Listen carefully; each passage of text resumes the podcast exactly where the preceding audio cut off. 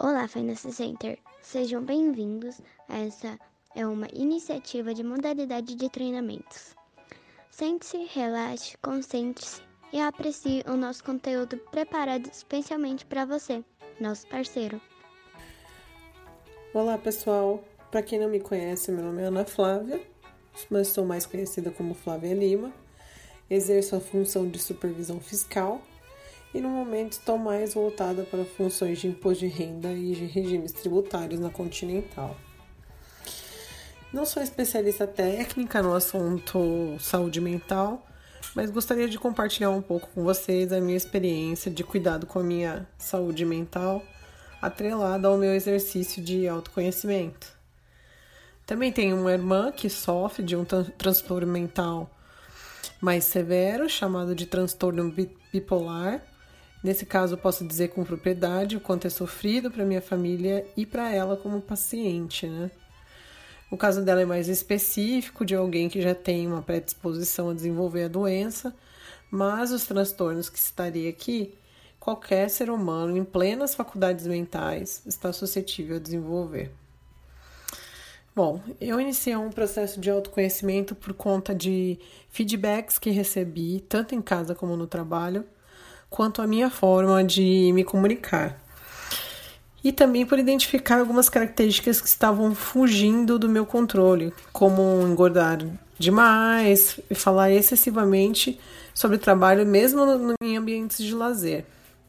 Então, graças ao meu marido, amigos e liderança, que me deram feedbacks diretos, consegui ter consciência dos problemas. Sou muito grata por ter pessoas tão boas na minha vida que em vez de me evitarem e me criticarem indiretamente, começaram a me dar feedbacks diretos que me fizeram refletir. Então, consequentemente, a resposta para todas as questões está relacionada à, à construção do meu caráter mesmo, aos ambientes que fui submetida no, no decorrer da minha vida. Cabe sempre a nós, individualmente, ter, ter o interesse em identificar os pontos a melhorar e procurar meios de corrigir. É importante também saber reconhecer e sermos gratos aos nossos pontos fortes e comemorar as nossas conquistas de melhoras. Por isso tudo, acredito que seja muito valioso a cultura do feedback, de dar e receber, em todos os ambientes da vida. Às vezes o ser humano é incapaz de identificar um mau comportamento sozinho, por se tratar de, de um viés inconsciente. Para quem não sabe o que significa o viés inconsciente, hoje se tem falado muito nesse assunto em fóruns de diversidade e inclusão. Então tem bastante matéria na internet explicando a respeito do viés inconsciente.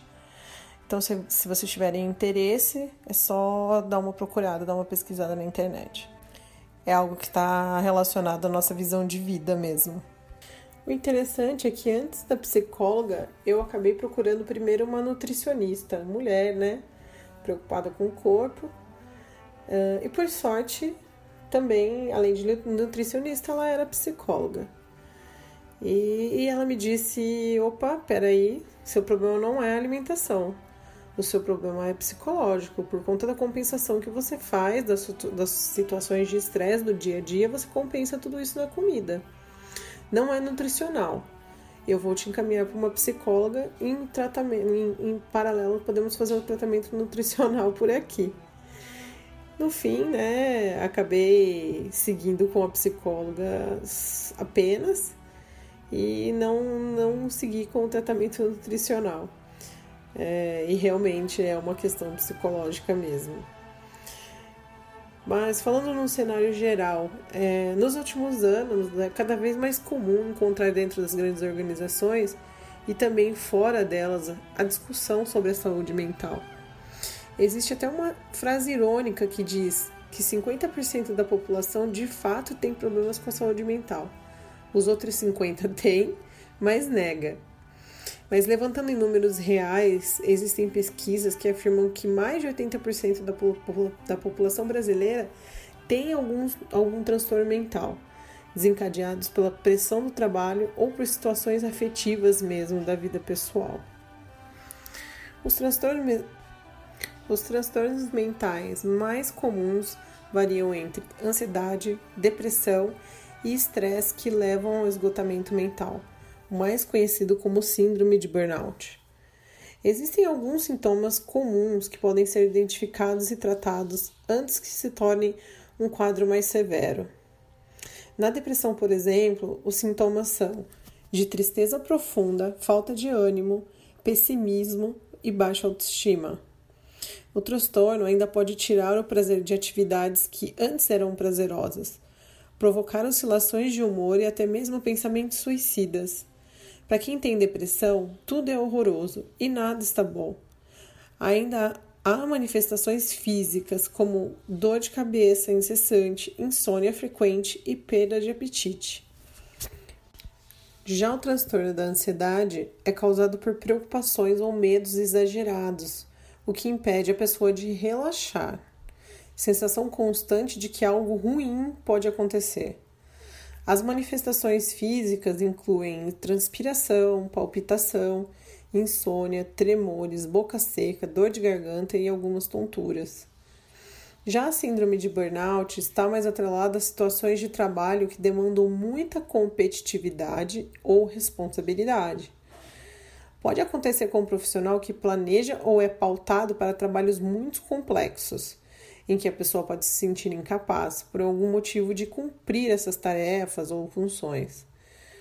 Os sintomas podem variar entre cansaço excessivo físico e mental, dores de cabeça, alterações no apetite, insônia, dificuldades de concentração, sentimentos de fracasso, insegurança, pessimismo, sentimento de derrota, de incompetência, alterações de humor, isolamento, fadiga, pressão alta dores musculares, problemas gastrointestinais e alteração nos batimentos cardíacos. É importante separar um episódio de tristeza e frustração, que é comum né, no, no nosso dia a dia, na nossa vida, e que podem melhorar com um simples passeio em um parque ou uma boa conversa com um amigo, de quadros onde os sentimentos duram por muito tempo e são intensos, a ponto de piorar a qualidade de vida, prejudicar o convívio social e afetar a saúde. Os sintomas que citei são sinais de que você pode precisar de ajuda profissional, de um psicólogo ou psiquiatra, por exemplo. Existem algumas formas de prevenir os transtornos mentais, como definir pequenos objetivos de vida e pessoal que te façam ter a sensação de dever cumprido. Se os objetivos forem longos dentro das suas tarefas do dia a dia, defina métricas e cronogramas de etapas atingidas. Participe de atividades de lazer com amigos e familiares. É muito importante estar perto das pessoas que gostam da gente, conversar de, de assuntos variados, enfim. Faça atividades que fujam à rotina diária, como passear, comer em um restaurante ou ir ao cinema. Evite contato com pessoas negativas, especialmente aquelas que reclamam do trabalho ou dos outros. É, às vezes a gente tem aquela boa vontade de ajudar esse tipo de, de pessoa, mas é, a gente precisa identificar os nossos limites também. Converse com alguém de confiança sobre o que você está sentindo. Faça atividades físicas regulares, uma academia, uma caminhada, corrida, bicicleta, natação, etc. Evite consumo de bebidas alcoólicas, tabaco ou outras drogas, porque só vai piorar a confusão mental. Não se automedique, nem tome remédios sem prescrição médica. Sinceramente, não acredito que a terapia seja necessária apenas nesses casos. Um psicólogo é capaz de fazer com que você se conecte profundamente com a sua consciência te apoiando em identificar pontos que você entenda que precisa melhorar no dia a dia, em todos os sentidos, tanto no, no ambiente profissional quanto no ambiente pessoal. E não consegue compreender a origem de pensamentos que, os, que o levam a comportamento, comportamentos ruins.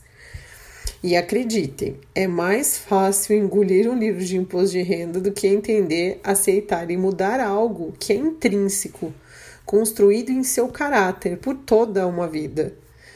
Toda mudança ou enfrentar alguma atividade, alguma situação nova, é muito doloroso, sim. Mas a recompensa da superação e sentimento de vitória é algo bastante gratificante.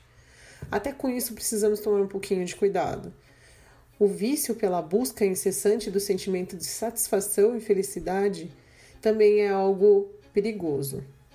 Nem toda busca gera resultados positivos. Precisamos saber lidar com a frustração. Ser resiliente é algo extremamente importante também. E pensando aí no ambiente corporativo, qual é o papel das empresas para promover um ambiente mais saudável? É ter uma cultura organizacional com diretrizes claras que geralmente vemos na missão, visão e valores das empresas. Porém, não basta apenas as empresas terem um discurso positivo motivacional se a atitude dos profissionais e líderes são incoerentes com as diretrizes da empresa é preciso exercitar de fato. Dificilmente paramos para refletir sobre o que está causando alguns de nossos piores sentimentos. E uma vez conhecidas as diretrizes da, da empresa e se verificadas as atitudes incoerentes daqueles que convivem nela, pode-se causar um sentimento de angústia nos que têm esse nível de consciência, de conhecer as diretrizes da empresa. E com isso levar aos, aos transtornos que eu já comentei aqui. Uma dica é antes de se candidatar a qualquer oportunidade de, de trabalho, conhecer as, as diretrizes da empresa e saber se estas condizem com os seus valores profissionais e de pessoa. Por isso, é extremamente importante o exercício do autoconhecimento. Para quem não conhece as diretrizes da Continental, vou citá-las aqui. Confesso que me identifico bastante com as diretrizes da Continental. Então vamos lá, vou começar pela missão. Qual é a missão da Continental? Primeiro, segurança. O nosso objetivo é zero acidentes, proteger a vida e preservar, preservar os recursos. Informação. O nosso objetivo é poupar tempo, aumentar conforto, mobilidade mais inteligente através da condução constantemente conectada. Ambiente: o objetivo é ter o ar limpo, condu condução sem emissões e eficiente em termos de recursos. Mobilidade acessível: o objetivo é a mobilidade individual para todos, proporcionar mais liberdade e oportunidades. Para as pessoas e sociedade, as nossas soluções significam, portanto, a proteção à vida e da saúde, uma melhor qualidade de vida, progresso mais rápido, mais proteção ambiental, bem como mais oportunidades para moldar pessoalmente o futuro. Assim, assumimos a responsabilidade social e corporativa, fazendo avançar a mobilidade sustentável. Agora, falando um pouquinho da visão. Sua mobilidade, sua liberdade, sua assinatura. Alguém já observou onde tem essa, essa frase na planta de Várzea Paulista? Lá na entrada, na, logo após a catraca, tem a, essa frase estampada na, na Continental, na planta de Várzea Paulista, e significa a visão da empresa. Tecnologias inteligentes e altamente desenvolvidas para a mobilidade, para o transporte de materiais e processamento de dados compõem o nosso mundo somos uma empresa comercial. A nossa principal tarefa é fornecer de forma eficiente bens e serviços para total satisfação dos nossos clientes e stakeholders, tais como colaboradores, investidores, parceiros de negócios, políticos e sociedade. Fornecemos a melhor solução para todos e cada um dos nossos mercados e para todos a cada um dos nossos clientes fazemos da forma mais eficiente, eficaz e inovadora. Mantemos os padrões mais elevados de qualidade. Pensamos e agimos de forma holística, sistemática e trabalhando em rede. É por isso que somos mais rápidos que os outros no que toca a transformar ideias em produção em massa. É desta forma que fazemos, que satisfazemos as exigências do nossos, dos nossos stakeholders e somos conhecidos como um parceiro altamente confiável e respeitado que cria o valor mais elevado possível. Distinguimos-nos na criação de valor. Agora, falando um pouco de valores, acredito que seja algo que seja mais memorável para todos, porque os valores da Continental estão estampados em praticamente todos os prédios, nas paredes, em quadros, enfim, que são liberdade para agir, a liberdade permite-nos crescer com responsabilidade. Concedemos aos nossos colaboradores a maior liberdade possível desde o início. Em todos os níveis, incentivamos a sua vontade de se organizarem e assumirem eles mesmos a responsabilidade pelo seu trabalho. Através do Balance of Cooperation, outra iniciativa essencial, criamos a quantidade correta de responsabilidade centralizada e descentralizada. Paixão por vencer. Temos paixão por vencer. A competição é o nosso mundo. O desempenho de topo, de estar sempre acima, é a nossa meta. Por isso queremos criar valor de forma permanente. Quality First é um valor corporativo essencial da Continental. Os nossos produtos e serviços cumprem sempre os mais elevados padrões de qualidade. Ultrapassamos obstáculos e barreiras e nunca abrandamos em nenhum desses esforços. Todos os anos a Continental partilha o seu sucesso com seus colaboradores em todo o mundo, um total de 170 milhões de euros em 2017. Então, é, lembrando de, uma, de um dos, dos tópicos que foi dito na, na relação do burnout, né? É que é, existe a, a exigência da competitividade aí e a gente precisa saber administrar internamente que não só a Continental como outras empresas ela é uma empresa competitiva então ela tem isso dentro dos principais valores dela né então é preciso ter isso em mente que é uma, uma das características mesmo da Continental ela é uma empresa competitiva Precisamos administrar esse sentimento aí dentro de nós. Uns pelos outros. Atingimos o máximo valor com o nosso único espírito de equipe. A nossa equipe mantém-se junta globalmente e agrega os seus pontos fortes de forma abrangente. A necessidade de pessoas na Continental, as suas competências e as suas experiências são uma fonte de inspiração e a criatividade todos os dias. Eu confesso que esse é um dos valores que mais me inspira, assim, que tem muito a ver com o meu momento. E a confiança. Ganhamos e damos confiança. Olha, tem um ponto importante aqui.